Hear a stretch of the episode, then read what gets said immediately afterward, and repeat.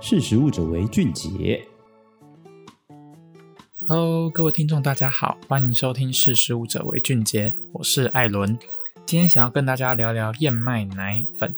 不只是单纯的燕麦奶，而是把燕麦奶干燥之后的燕麦奶粉。你可能会觉得很奇怪，为什么好好就喝燕麦奶就好，为什么要用成燕麦奶粉？这其实是有很重要的原因的。那我们就先从大家开始喝燕麦奶的原因开始谈。除了是素食者或是乳糖不耐症的患者以外，许多人选择燕麦奶的原因是因为它较鲜奶更为环保。但其实大部分在卖的这些进口燕麦奶品牌都是从海外经过航运来的。如果看重它的环保价值的话，长途运输带来的碳排放却扣了分。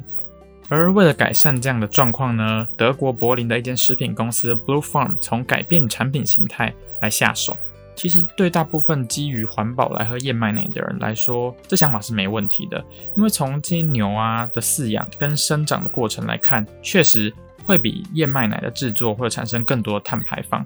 但如果买的这些燕麦奶并非使用在地原料，而且在地贩售的话，考量航运所产生的碳足迹。所谓喝燕麦奶比较环保这件事情，就显得是象征大于实质效果了。因此，像我刚刚讲到的这个 Blue Farm 公司，有别于其他的燕麦奶厂商，将燕麦奶装在纸盒啊或者塑胶瓶里面卖，它反而是把制作好的燕麦浆干燥，并装在更容易压缩且使用再生塑胶制成的可百分之百回收塑胶包装里面，不仅是减少了包装用量。燕麦奶被诟病的碳足迹也随着产品少了水的重量而大量减少。我这边解释一下为什么没有水，然后反而碳足迹就会变少。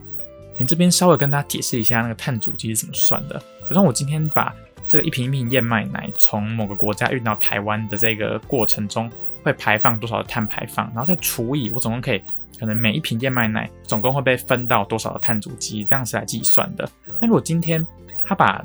这个燕麦奶变成燕麦奶粉，然后再搭配嗯更容易压缩的包装，等于是说它每一趟的这个运送的过程可以运送更多的燕麦奶粉。相较之下，虽然同一趟这个行程所耗费的碳排放其实是一样的，但是因为它可以运送更多的燕麦奶粉，所以它的碳足迹就会因此下降。而且不只是重量下降而已哦，像这个 Blue Farm 推出的这个燕麦奶粉包，它每三百七十五克是一包嘛，但它可以还原成四公升的燕麦奶。你就想四公升的燕麦奶就是加水这样子四公升到底有多重，你就知道那差多少。而且它七百五十五克的包装呢，更是可以直接还原成八公升这么多。所以这家公司还想到一个我原本没有想到的东西，就是它有别于其他的燕麦奶品牌，它透过让消费者自行加水，因为它给你的是粉嘛，就自行加水做出了这个燕麦奶。消费者每次可以依照自己想喝的量来进行混合，就不会说浪费。像我如果一次买一大罐，然后可能喝不完，然后就算冰在冰箱，然后它也是有个保存期限，可能开封之后七天内就要饮用完毕。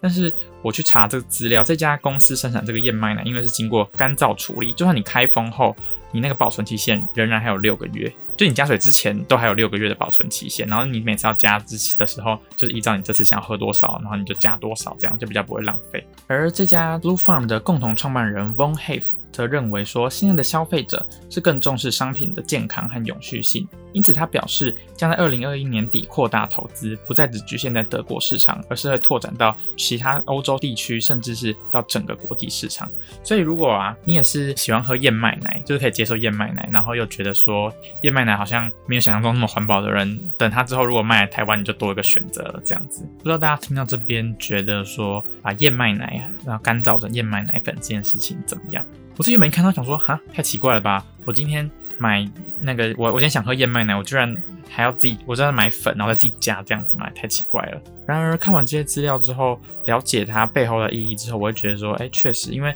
其实现在的消费者是真的越来越重视环保或者永续的这个观念。那我觉得这个现在这个创新的点子，确实是有打中目前的消费者，至少打中我啦。如果我在选购燕麦奶的时候，我可能会优先选这种碳足迹排放比较少的这种燕麦奶粉，这样子。只是我自己。其实还是不太能接受燕麦奶，我是比较喜欢喝牛奶。好，今天就差不多到这边。那不知道大家喜不喜欢喝燕麦奶呢？如果之后真的有这种要自己加水，然后自己那边搅拌的燕麦奶粉，你可以接受吗？为了环保，你可以接受吗？欢迎大家留言跟我说你对于这个燕麦奶粉想，或是你觉得像我这样子没有很喜欢喝燕麦奶，可是又觉得环保很重要的人，应该要怎么办？可以给我一个建议，这样子。好，那我是艾伦，我们下次见，拜拜。